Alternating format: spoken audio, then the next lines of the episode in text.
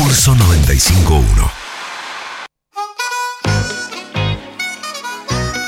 Señoras y señores, lo habíamos anticipado, ya está en el estudio uno de los directivos máximos de la radio. Mucha presión para nosotros hoy, después de tanto tiempo. Me imagino la presión. volvió Miguel Pardo. ¡Arriba! ¡Vamos! Y no vino solo como siempre. No, señor. Miguel vino, primero con todas las masas que ya contábamos, la factura, la roja, bueno, todo el- toda la historia para la gente, la gente que no se cuida. Y anoche le dije, Miguel, mirá que si es por mí, manda un cajón de fruta y verdura. Mandó, atrás. literalmente acaba de llegar un cajón de fruta y, y- de fruta, en realidad. Y dice, para Joel Rossi, toda la banda Diet, PLX Pulso, eh, lo puedo nombrar a la gente de Fruto que nos, nos lo mandó. Sí, unos amigos, ahí. Pero ¿en qué momento hicieron esto? Espectacular. Esto Ah, no. hablamos anoche a las 11 de la noche. A las 4 de la mañana lo llamé a la verdulería y le digo, levántense muchachos, vamos. Qué nivel, eh, qué nivel. Y con la figura del Lo señor- quiero presentar a mi amigo. Lo presenta Lo quiero presentar a mi amigo. El señor es Guillermo Marín, Celebrity. hiperproductor de grandes eventos de teatro, de Federer, de Messi, de, de Aerosmith cuando vino a Córdoba, Rosario. Y bueno, y sigue con esta locura de producir.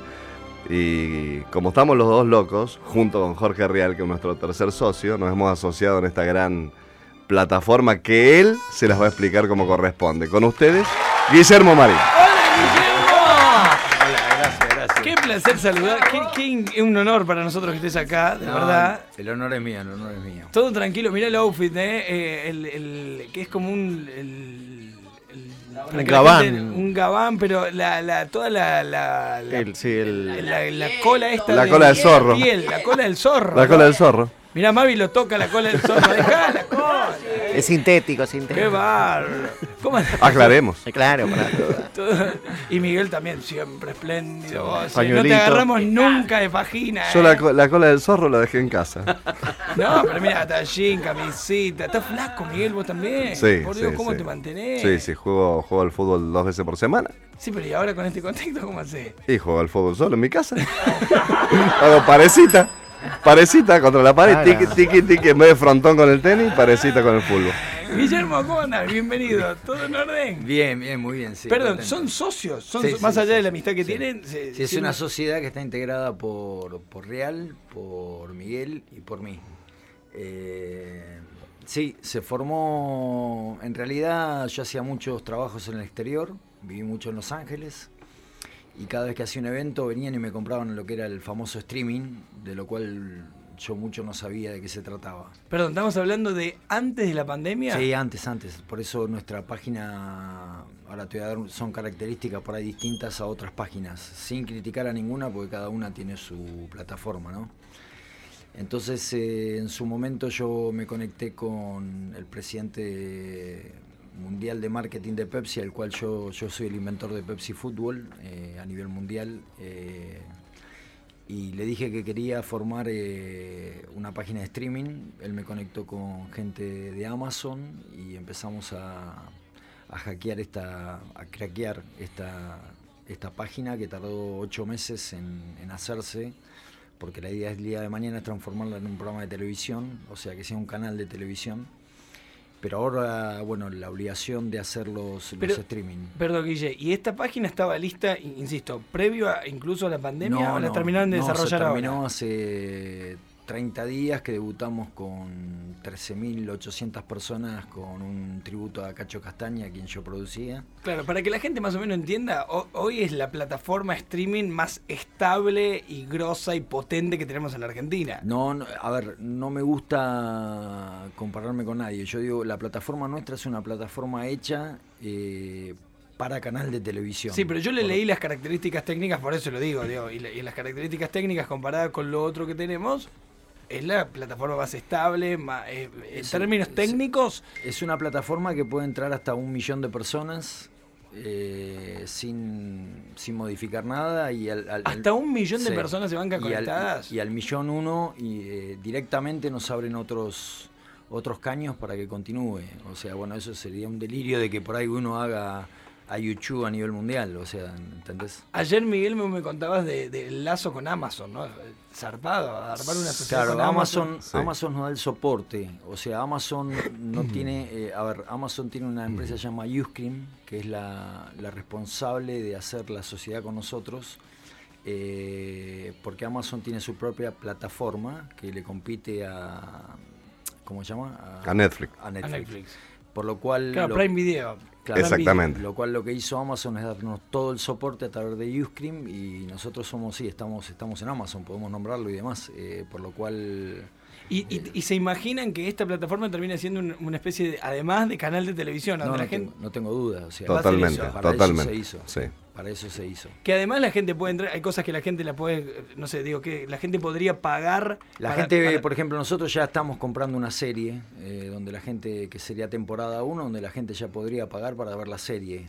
Eh, entonces no solo tenemos streaming de, desde, no sé, Damas Gratis, eh, Cielo Raso, Valeria Lynch. eh, Valeria Lynch, eh, Cuarteto para todos los gustos todo esto que musicales. están nombrando son, son incluso cosas que ya están programadas. Totalmente, Ya están, ya están, están, a la sí, venta. sí, Ya ya están, ayer sí, sí. cerramos todo lo que son todo lo que es Cuarteto de Córdoba.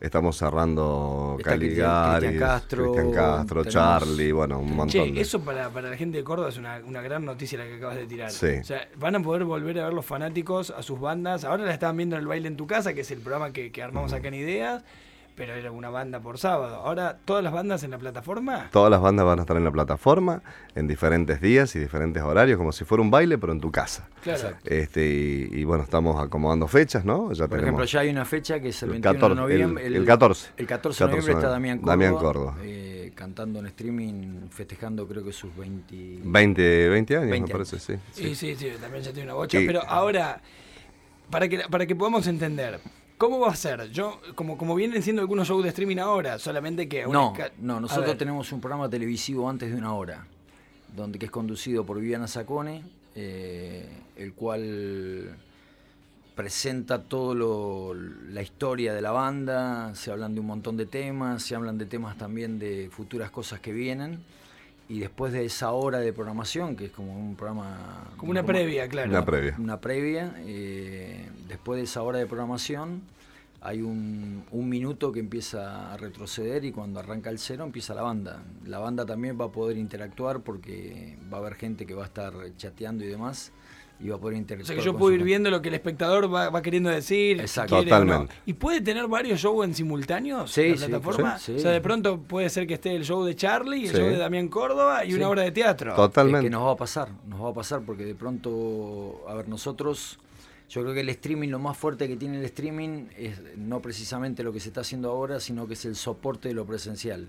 O sea, cuando vos tenés una obra de teatro como las que hace Miguel, que son de las mejores del país, hay gente de Mar del Plata que no viene acá o gente de Jujuy que no llega, bueno, se pasa por streaming para toda esa gente. Entonces él tiene lo presencial, que es su entrada, y tiene el streaming que sale para todo el Claro, país. vos- yo leí una entrevista que te hizo Clarina vos, Guille, donde vos decías, el streaming vino para quedarse. Sí, sí, claro, no tengo Y, duda. y ya, más allá de lo que pase con, la, con el coronavirus o lo que No fuere, el streaming vino para quedarse. Es un soporte, es un, es un soporte al, al- al show presencial, como Y decía son dos experiencias distintas. Tengo la Totalmente. experiencia virtual y la experiencia presencial, que son dos cosas diferentes. Por supuesto, el vivo, el vivo es irreemplazable, eso lo sabemos, pero ¿qué pasa? En el streaming, con, lo- con la aparatología que tenemos nosotros con la tecnología, no solamente de la señal, sino con los aparatos que toman esa señal, las cámaras, los Claro. drones. Es más, la gente por streaming en una obra de teatro va a poder ver cosas que la gente en vivo no las va a ver, porque la gente en vivo se siente en una butaca y mira para allá, para el escenario. Y Miguel, En la cambio, gente está muy exigente también incluso con el streaming, Claro. porque destaca la calidad y cuando no es de calidad. Ha habido esta este fin de semana un humorista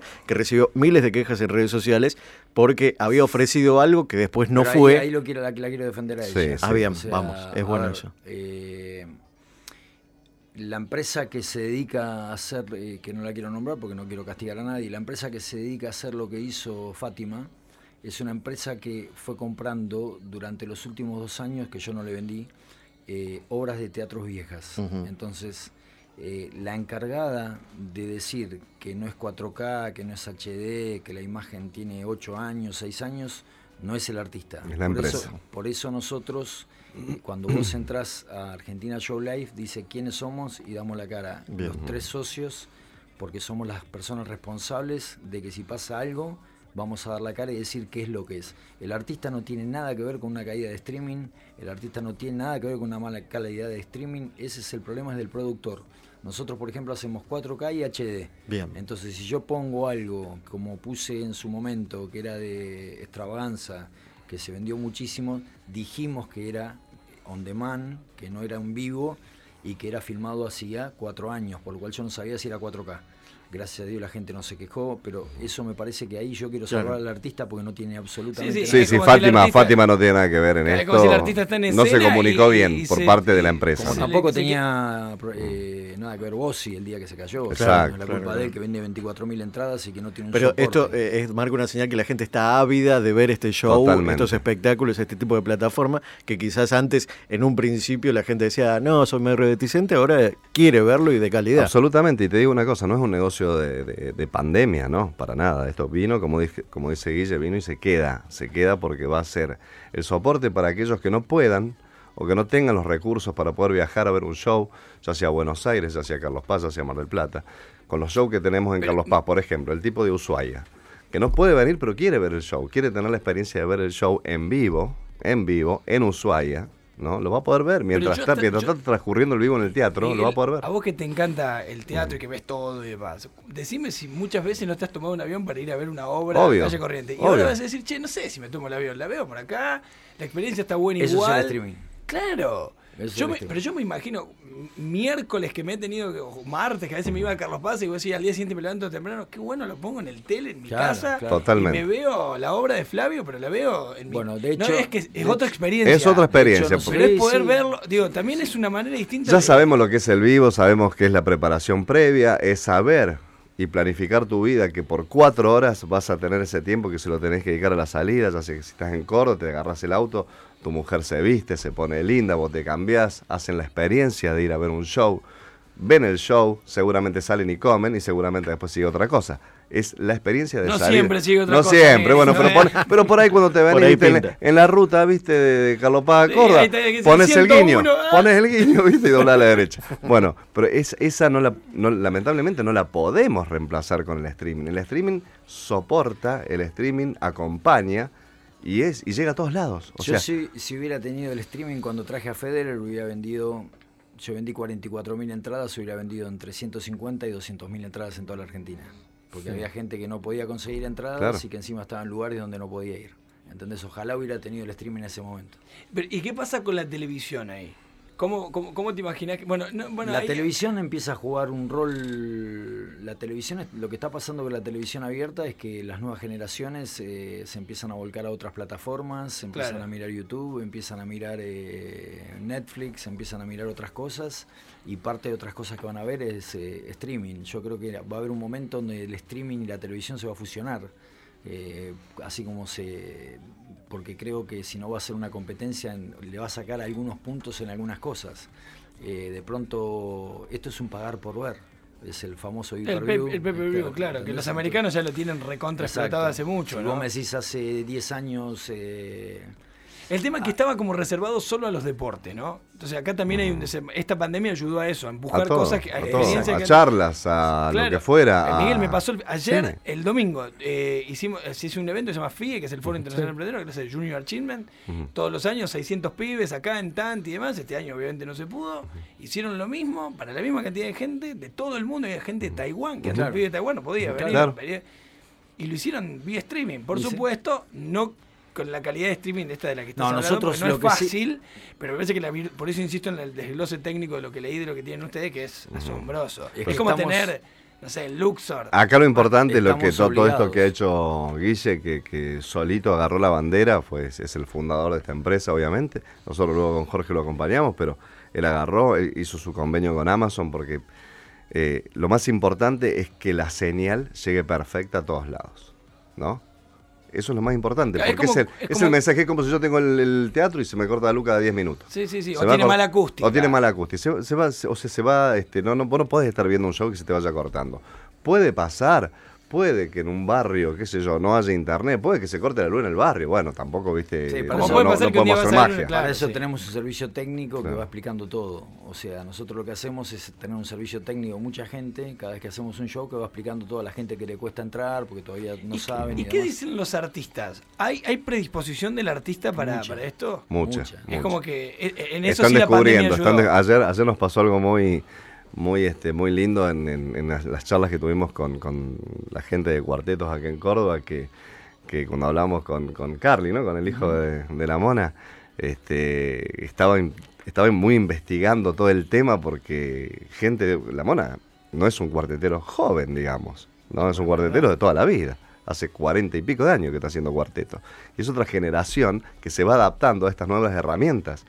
¿Y qué decía cuando.? Chocho, feliz, feliz, feliz, feliz. Y eso es bueno. Y no te digo solamente el caso de la mona, te digo casos como, a ver, Valeria Lynch. Sí, Valeria Lynch nos llamó ella porque vio- ella se tuvo dos experiencias cuando vio cómo se veía. Nosotros estamos obligados a hacer sistema eh, Dolby de sonido, sí o sí, si no no nos aprueban. 4K. y Eso es clave, el sonido HD, sí, es fundamental. sí. 4K y HD, sí o sí, si no, no podemos hacer, no, no estamos aprobados. Para eso tuvimos que invertir mucho en maquinarias. Eh, Valeria me llamó inmediatamente y me dijo, quiero estar en esta plataforma. y así tuvimos muchos llamados. Tenemos, lo que pasa es que yo voy largando acorde a, a 25 días antes los, los shows, pero tenemos unos entre 85 y 100 shows ya. ¿Ya programados? Sí.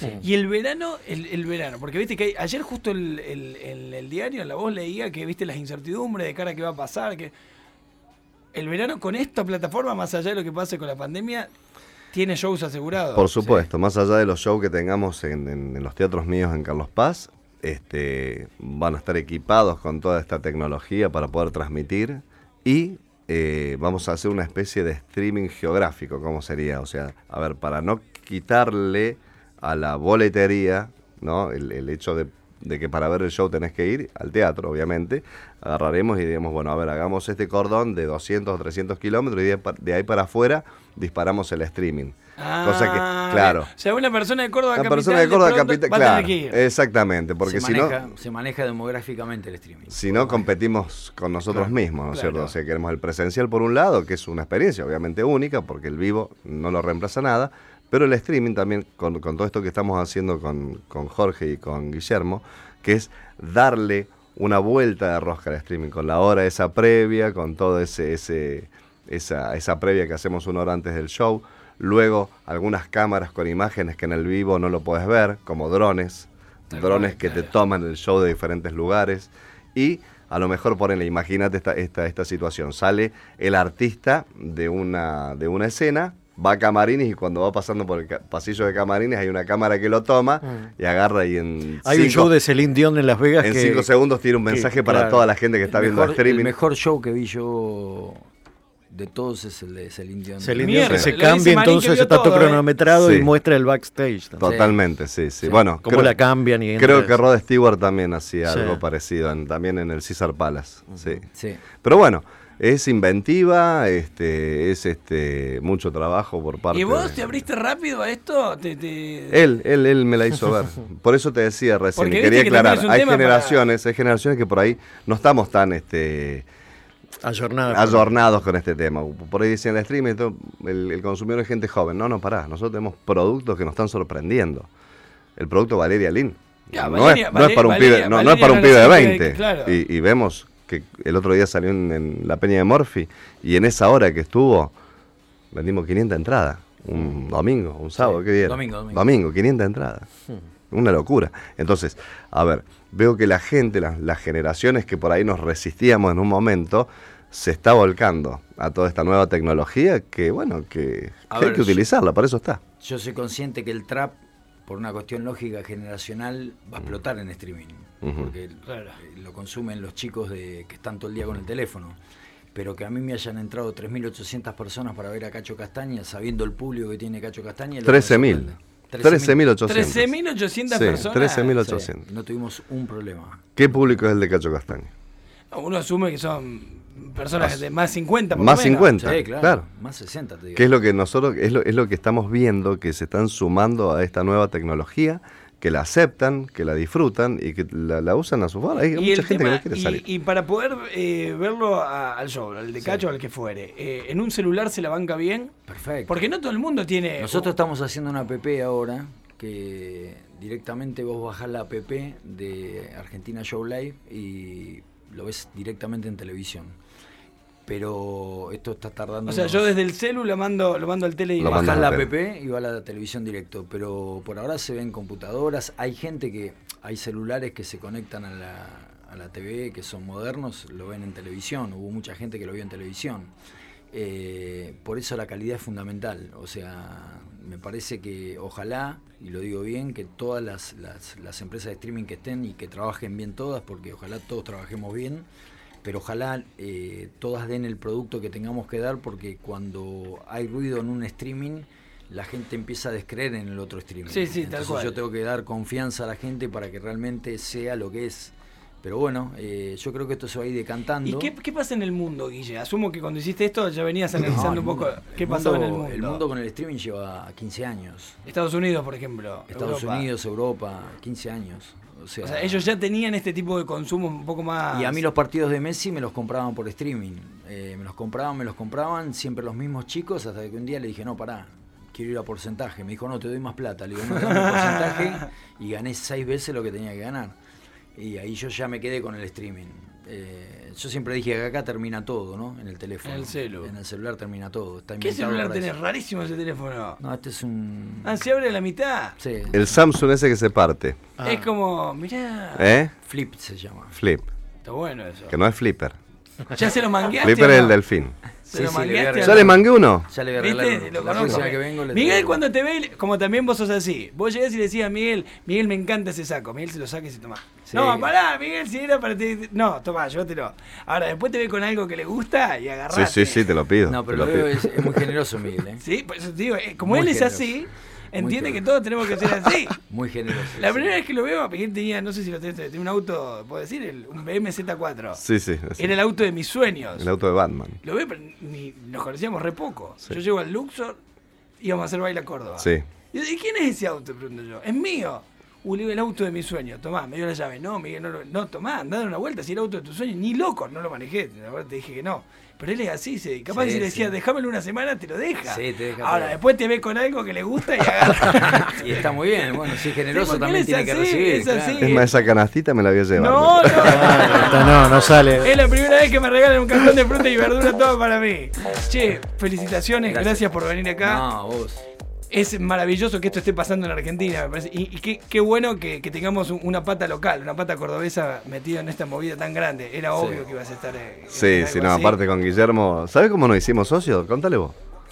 Sí, sí, dos locos, una sociedad de dos locos. Pará, Lo por- llamé por teléfono por Zoom y le dije, tengo esto, vamos de socio, vamos ya y nos asociamos. Pará, y no podíamos parar de, no podíamos parar de reírnos, porque él- yo, lo, yo lo veía y me reía, y él me miraba y se reía. Claro. Y digo, somos socios, dale, vamos, vamos, vamos. Somos- así, así se armó la sociedad. Pará, Guille, ¿fue así o no? Sí, fue así, fue así. Así Yo se con armó. Jorge tengo una amistad de, Con Real. de 20 años, o sea, soy es como si fuera mi hermano. Por lo cual con Jorge cada vez que craqueamos algo es distinto. Pero bueno, acá yo le dije, nosotros tenemos que ser socio de Pardo. Pero ¿y por qué, está, ¿por qué lo eligieron a Pardo? ¿Por qué lo buscan a Pardo? Yo te voy a decir la verdad, yo cuando hago obras de teatro, yo hago, yo hago todo lo que es entretenimiento. Obra de teatro no es el fuerte mío. El fuerte mío por ahí he hecho, qué sé yo, de- de- del Potro, y Usain, Bolt, eh, recitales, y, y parte de lo que hacía era teatro. Entonces cuando me decían que venga Carlos Pacho, decía ni en pedo. Y me decían, porque yo no voy a poner la cabeza contra Pardo. Digo, tengo que estar loco, tengo que ir y decirle, flaco, ¿querés hacer una obra de teatro conmigo? Claro, si no puedes, O sea, únete. Claro, claro, entonces agarré y dije, mira, me parece que Pardo es dueño de muchos teatros, hace los espectáculos más importantes, es una persona muy conectada en Córdoba, creo que es una pata muy fuerte para que tengamos y Jorge me dijo, me encanta. Así que le digo, bueno, lo voy a, le voy a ofrecer yo pensando que me iba a decir, vení, viajá, mostrarme. Y en el momento me dijo, vamos para adelante y bueno, fuimos.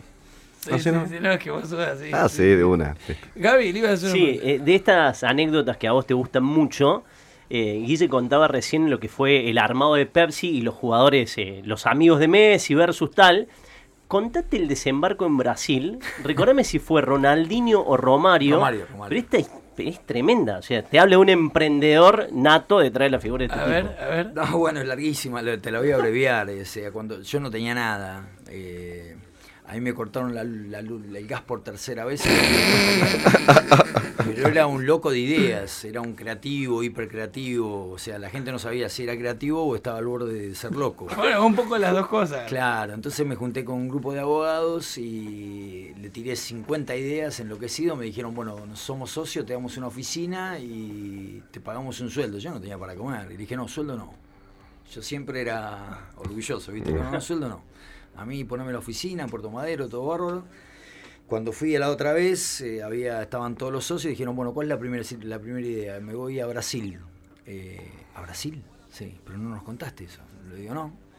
¿Y a qué vas a Brasil? A contratar el derecho de imagen de todos los jugadores de fútbol.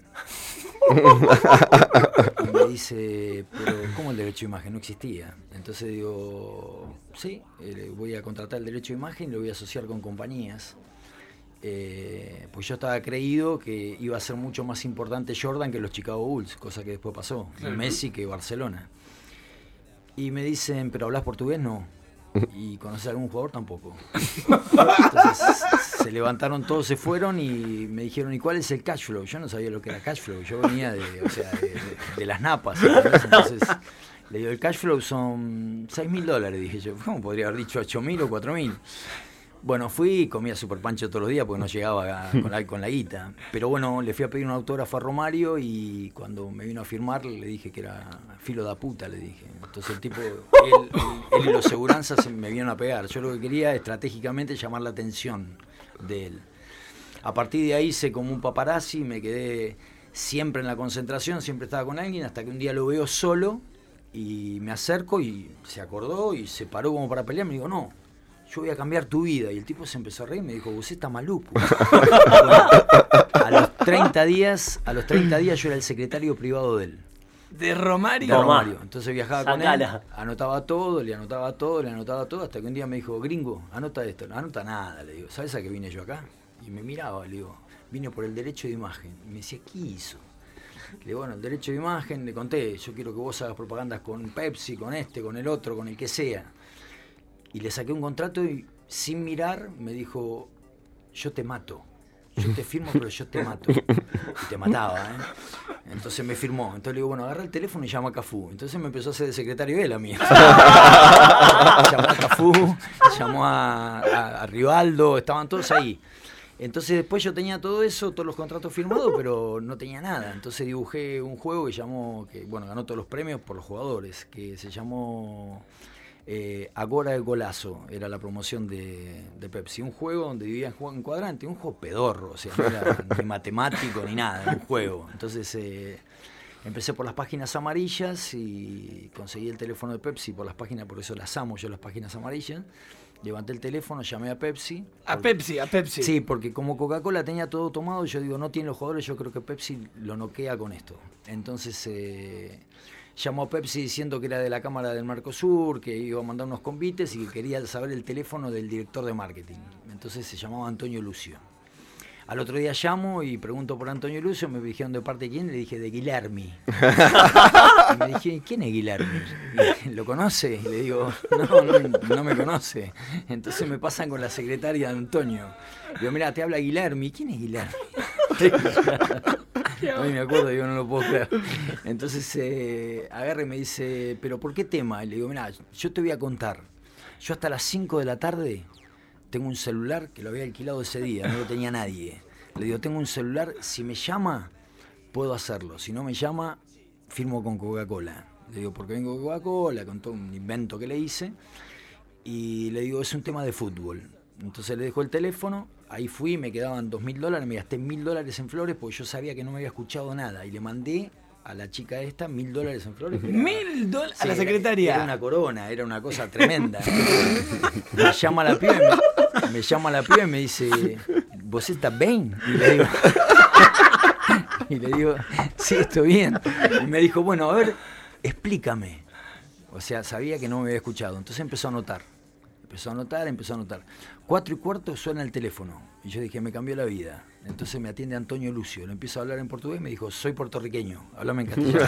porque me puedo pasar. Genial. Entonces hablo con él, me presento, al otro día a las 7 de la mañana me cita, le cuento la idea, le encantó, pero cuando le saco los cartorios me dijo, los contratos me dijo, vos sos un mentiroso. Le digo, ¿cómo un mentiroso? No, esto no tiene los cartorios. Los cartorios que son, vos cuando estás en Brasil, depende de dónde naces, hasta los 18 años, por más que después vivas en París, tenés que registrar tu firma y son favelas. Y le digo, no, yo no voy a los cartorios. Me dijo, bueno, entonces esto no, no puede seguir. Le digo, que no siga, pero yo a los cartorios no voy. Le digo, yo te digo tengo los jugadores, tengo los jugadores. Bueno, tanto empiezo a insistirle, le digo, ¿te puedo ver un lunes? Porque los lunes eran libres de los jugadores. Me dijo, ¿lunes para qué?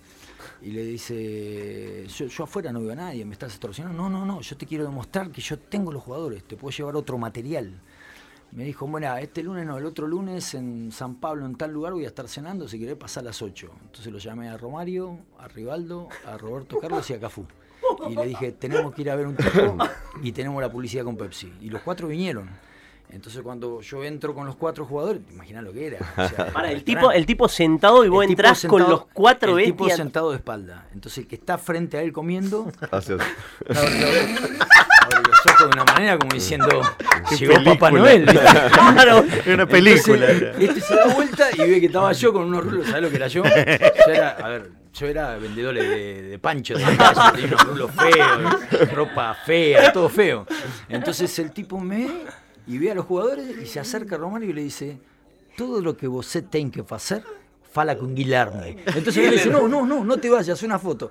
Cuando se empieza a sacar fotos, yo ya decía, ¿quién caja, quién no? Entonces el otro día me dice, mañana a las 7, no, a las 7 ni en pedo, mañana a las 12, le dije. Y bueno, y ahí arrancó. Qué bueno, muy bueno, muy anécdota. Qué increíble, ¿eh? La picardía, la picardía argentina, la No, viveza, y la- el y la- meterse. Y las ganas de que las Las cosas ganas. sucedan, Sí, tenés que sí, bancarte, sí, sí. porque vos estás contando la parte divertida, No, linda. no, claro. ¿Sabés las que pasaste para llegar hasta Olvidate. ahí? Totalmente, Olvidate. totalmente. Che, cada vez que iba tipo paparazzi esperar que venga No, aparte con, con dos hijos en Argentina, o sea, sufriendo, no sabiendo si iba a pasar. Yo lo que digo es que cuando vos tenés un sueño adentro y te aferrás de verdad, llegás. Eso estoy seguro. ¿Y cuál era tu sueño en ese entonces? Cuando No, todavía- yo, yo tenía 17 años y, y pensaba en el derecho de imagen del deportista, veía al deportista como modelo y después me soñaba con que esto, que iba a ser entretenimiento. O sea, vos te, se te metió un, un proyecto en la cabeza y dijiste, esto tiene que suceder. Y nunca me corrí. Yo vendía medias en la calle y sabía, mirá vos, ¿eh? Va, sabía. Pensaba, tampoco, tampoco sí, quiero sí, ser sí, soberbio. No, no, bueno, pero vos- Pensaba que iba a estar con los Johnny Depp de este mundo, con los Federer de este mundo y me pasó. O sea, me pasó. Es para, es para, es para. Es para largo y tendido. Sí, podemos sí, estar. sí. Yo, que soy un fanático de hacer preguntas, te podría estar preguntando mil Sí, cosas. sí. Pero bueno, esa es la historia. Qué, qué- qué maravilloso. Bueno, Esa es y la historia. te vamos a te- supongo que lo vamos a tener medio seguido por Córdoba. Absolutamente. Y yo ahora voy a tener Sí, que sí. venir mucho a Córdoba, sí. Sí, sí. Así que, bueno, seguiremos la charla. ¿Cómo Gracias, de verdad. Qué, qué- Gracias, qué- Guilherme. Gracias a vos. Guilherme, Este se sabe Guilherme. todas esas cosas. Increíble, Eh, sí. eh, Gaby le encantan las anécdotas de, de- de- de cientos de, de- A todos los personajes que entrevistamos le, le sabe, le, le- le conoce algo. Che, gracias. Miguel, felicitaciones. No, felicitaciones a ustedes que están haciendo de esta radio increíble. Qué bárbara que está la Pulso. Es increíble. Y gracias a ustedes por el esfuerzo. ¿Te acordás cuando arrancamos? Sí, sí, ¿Eh? sí, sí. Casi la compra de la CNN, menos mal que la compraste. ¿Te acordás? No, no, venía la CNN, no, Menos dejé mal que olvidar. la compraste, Es que apareció el gordo aquel. Sí, sí, sí. Apa- apareció flaco Hernán. ¿viste? Dice, Hernán, ¿qué hacemos? Y vamos a hacer una radio así, así, Casi así. Bueno, dale, dale. Pero tengo la pero vos no tenés la CNN. Sí, no, pero me, gust- me gustás vos. Así como, como, como René con Guillermo. ¿Eh? Tres minutos. Qué divino. Miguel Pardo, Guillermo Marín, señores, espectacular todo. Gracias, chicos. Gracias. Felicitaciones. Muchas gracias.